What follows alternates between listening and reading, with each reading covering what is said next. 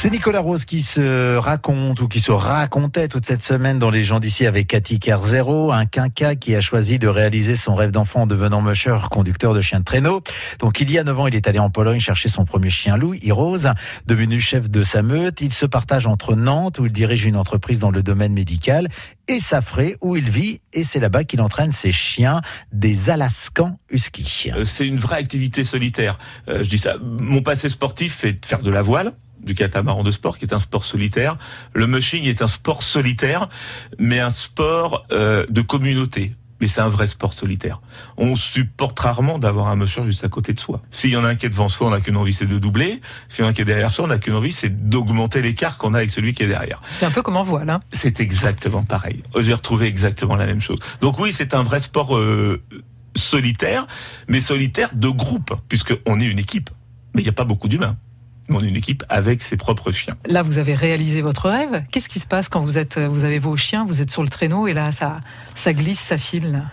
Qu'est-ce qu'on a comme sensation alors? J'ai une sensation de récompense par rapport au travail effectué auparavant et, euh, et j'ai ce sentiment, ce qui me remplit de joie d'offrir ça à mes chiens.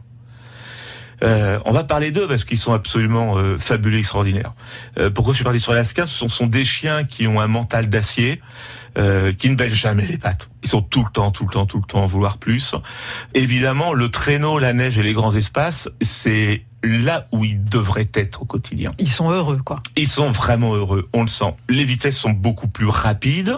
On voit le chien qui est beaucoup plus heureux, ça n'a strictement rien à voir. Et la première sensation, c'est ça. J'ai ce sentiment d'offrir ce moment-là exceptionnel euh, au chien. Et puis, vous qui avez pratiqué la, la, voile, le plaisir de la glisse aussi, on, oui. on ressent ça, le plaisir oui, de la glisse voilà. Oui, là, le, le plaisir de la glisse, le plaisir de la glisse dans des paysages qui sont toujours fabuleux.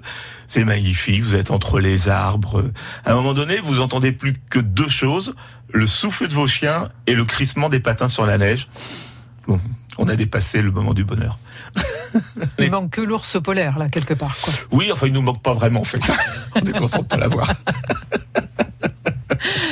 Un bonheur que vous avez connu euh, au Canada, aux États-Unis aussi?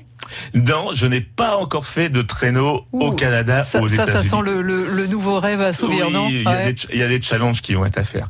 J'ai fait du traîneau à Kiruna, la Laponie suédoise, des moments fabuleux, puisqu'on a des rivières et des fleuves qui sont gelés. Et, euh, on se croit au Canada, hein, on se croit sur le Yukon. Hein. En prévision l'année prochaine, une course à Kiruna, en Laponie suédoise. Et puis après, euh, si le portefeuille le veut bien, ça sera surtout ça. Une course aux États-Unis, c'est oui, là c'est le rêve. L'attrait du Grand Nord, donc pour Nicolas Rose. Alors Nicolas Rose, figurez-vous, vous pouvez aussi le croiser quand il va faire ses courses dans le bourg de Safré avec son attelage, son attelage et ses chiens. Si vous voulez en savoir plus sur cet homme, il a une page Facebook, la page Facebook Nicolas Rose. Pour la suite sur France Bleu Loire Océan, voici le boss. France Bleu.